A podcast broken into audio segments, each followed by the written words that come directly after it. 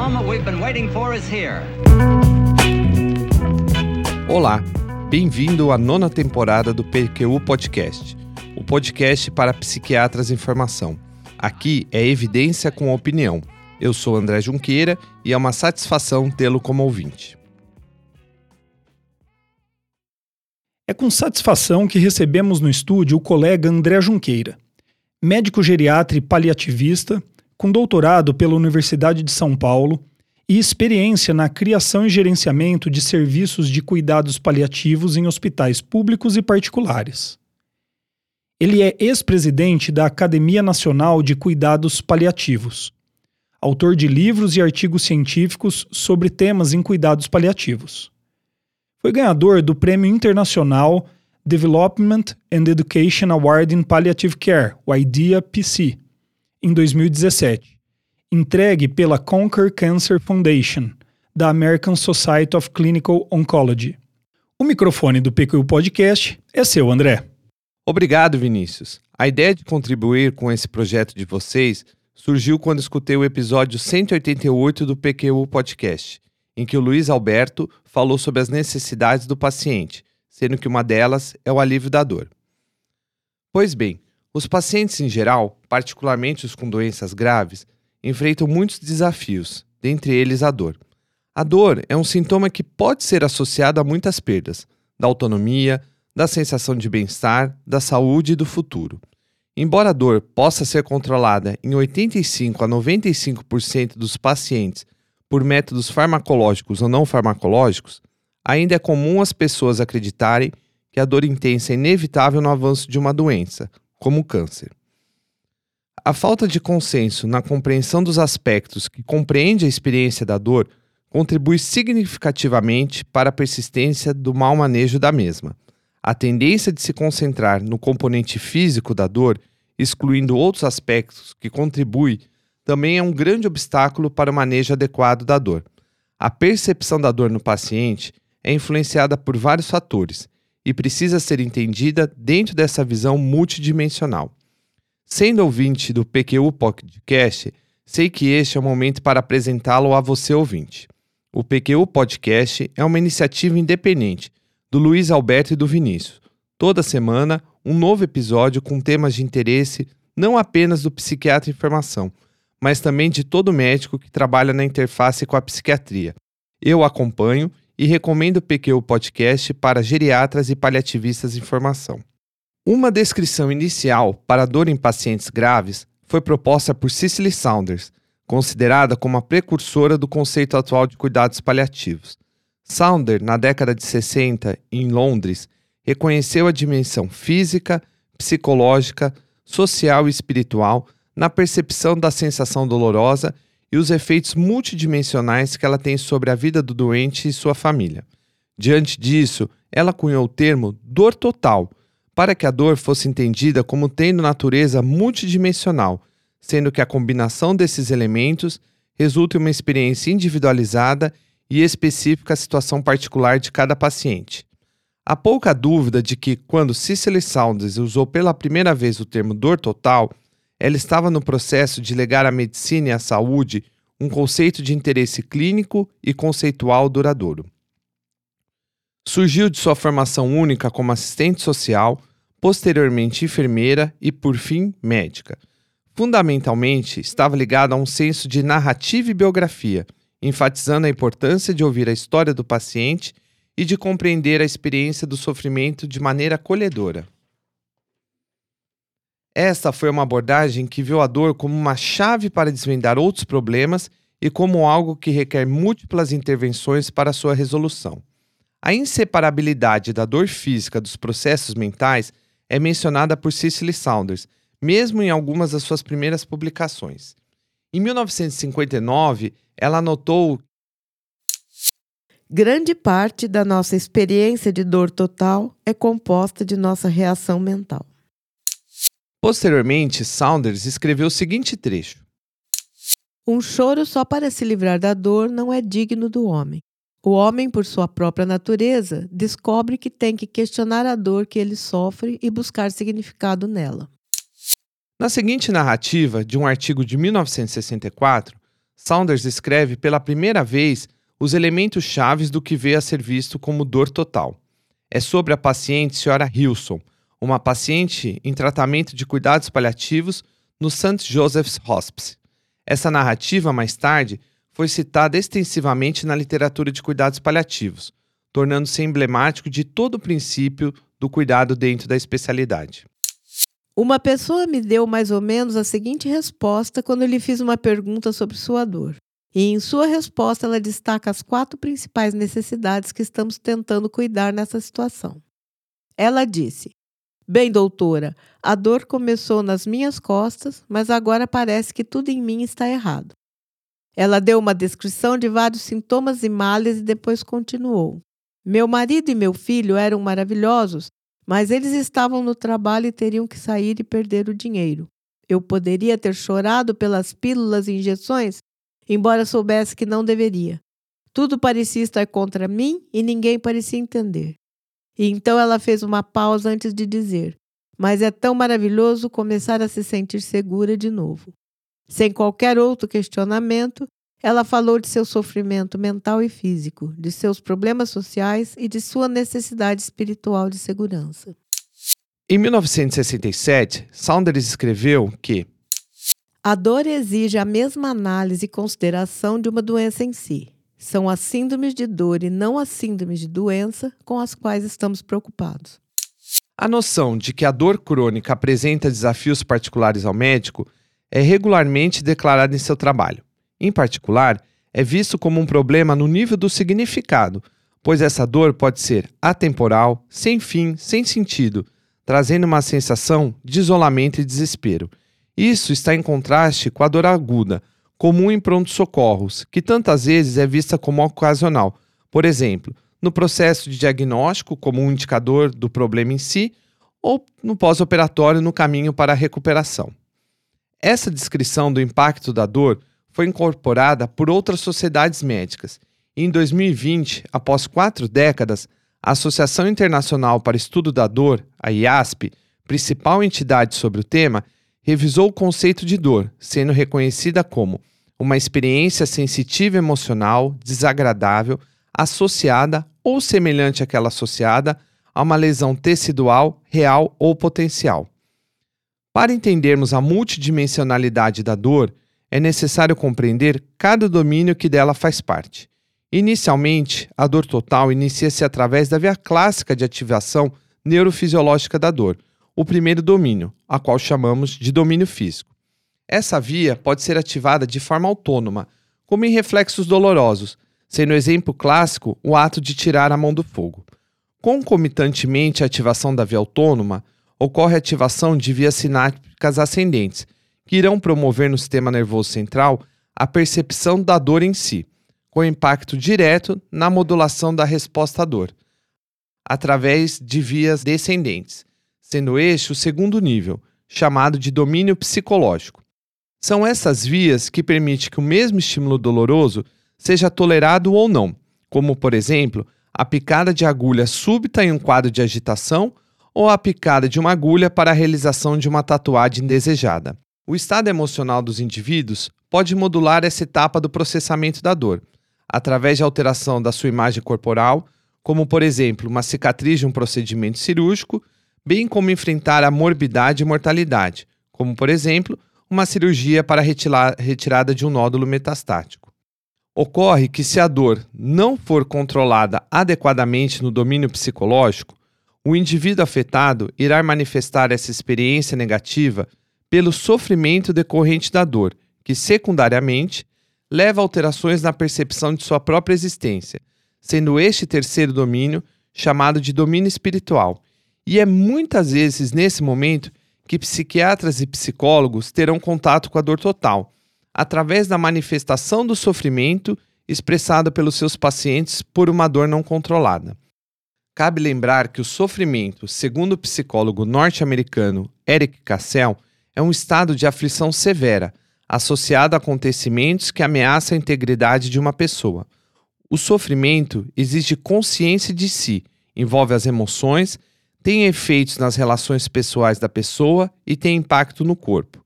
Essa situação existencial de aflição grave verifica-se naquilo que a pessoa identifica com seu interior, usualmente associado a emoções como ansiedade e a sentimentos como tristeza, frustração, impotência, dentre outros. E por último, quando o sofrimento causado pela dor não é reconhecido e tratado, a pessoa provavelmente irá experimentar um impacto em suas relações sociais, trabalho, vínculo com amigos, relações sociais, o que ocasionará a uma socialização reduzida, ciclo de sono e despertar alterado e uso abusivo de drogas, gerando assim um comportamento com forte impacto na parte social e valores culturais do indivíduo, sendo este o quarto e último domínio, o domínio social.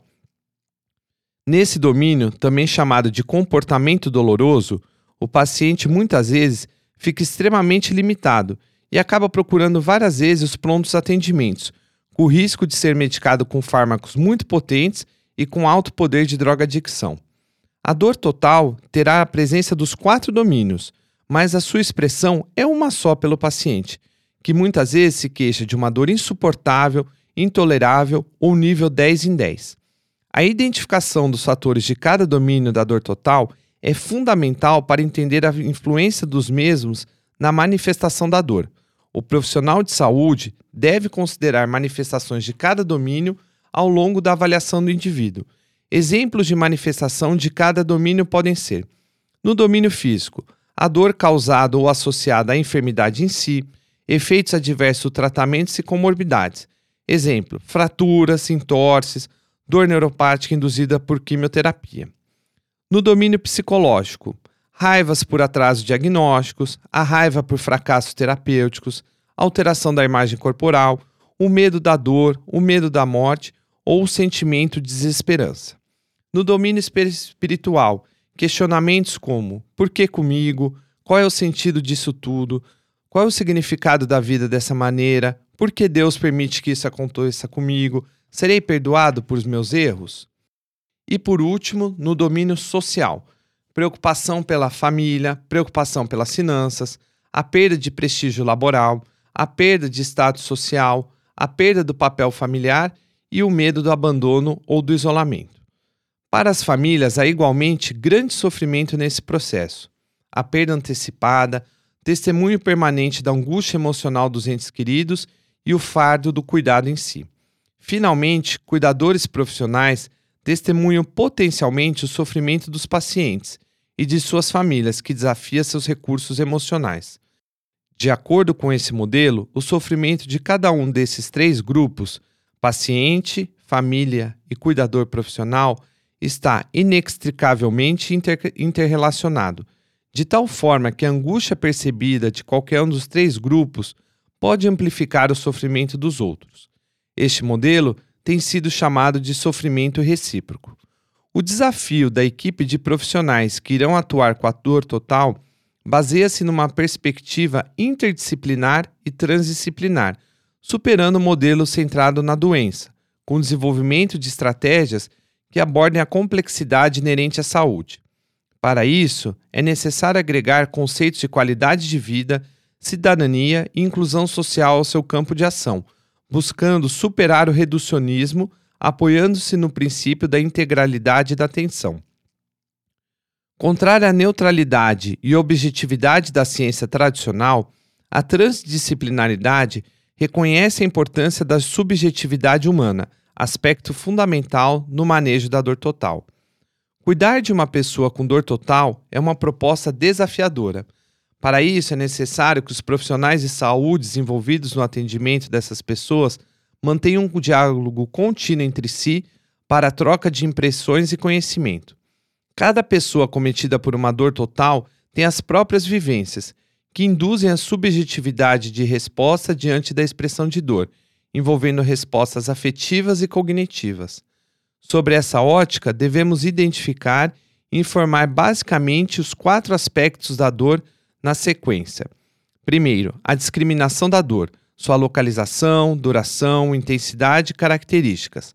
As causas da dor, relacionadas com a própria doença, tratamento ou, do, ou doenças recorrentes. Os mecanismos da dor, tipo nociceptivo, neuropático, misto, e os fatores não físicos envolvidos com a expressão da dor, com experiências anteriores de dor e antecedentes de doenças psiquiátricas. Essa última é frequentemente negligenciada pelos profissionais de saúde na evolução do doente com doença grave, e por isso a avaliação de médicos psiquiatras e psicólogos é fundamental na compreensão da dor total. O tratamento efetivo da dor como fenômeno multidimensional requer fluidez conceitual que incorpore uma compreensão dos fatores físicos, psicológicos, espirituais e sociais que afetam a neurofisiologia da nocepção, percepção e modulação da dor, e finalmente do comportamento doloroso. Sem atenção a todos esses domínios, o alívio da dor total provavelmente não será atingido. O primeiro passo para o manejo da dor total é explicar isso para a pessoa cometida e seus familiares. A explicação da causa, do mecanismo da dor e de fatores relacionados por meio de uma linguagem simples para o paciente e sua família habitualmente contribui para a confiança e adesão ao tratamento. A expectativa do paciente com dor crônica é que, ao aderir a um tratamento farmacológico somente, haverá redução da dor e, su e sua vida retornará ao normal. Em geral, essa expectativa é um pouco irreal e não considera a necessidade de múltiplos tratamentos, fisioterapia, exercício físico, psicoterapia e nutrição, entre outros, sendo pouco realista no tocante ao tempo necessário para uma reabilitação satisfatória. O manejo não farmacológico deve considerar psicoterapias dirigidas a variáveis que podem ter o um impacto na intensidade ou na angústia da dor, enquanto que terapias somáticas, como técnicas de relaxamento, acupuntura, dentre outras, podem reduzir os aspectos nociceptivos adversos da dor.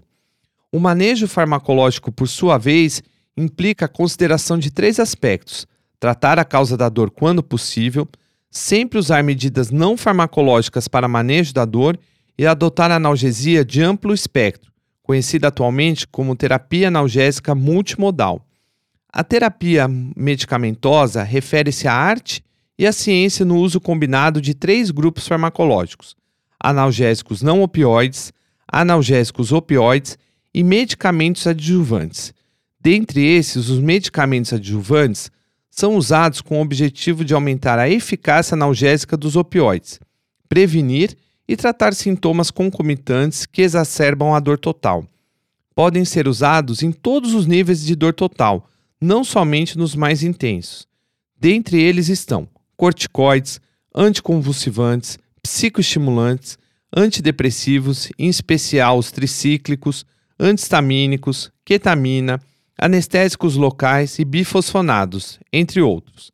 Ao contrário dos opioides, esses medicamentos não causam dependência fisiológica. Como são agentes sinérgicos aos opioides, podem ser associados com doses mais baixas do que as prescritas isoladamente, o que pode reduzir os efeitos adversos, pois alguns são fármacos de faixa terapêutica estreita com potencial de toxicidade. São amplamente prescritos e fornecem benefícios reais quando adequadamente associados. Importante ressaltar que cada medicamento deve ser prescrito para um domínio específico da dor total.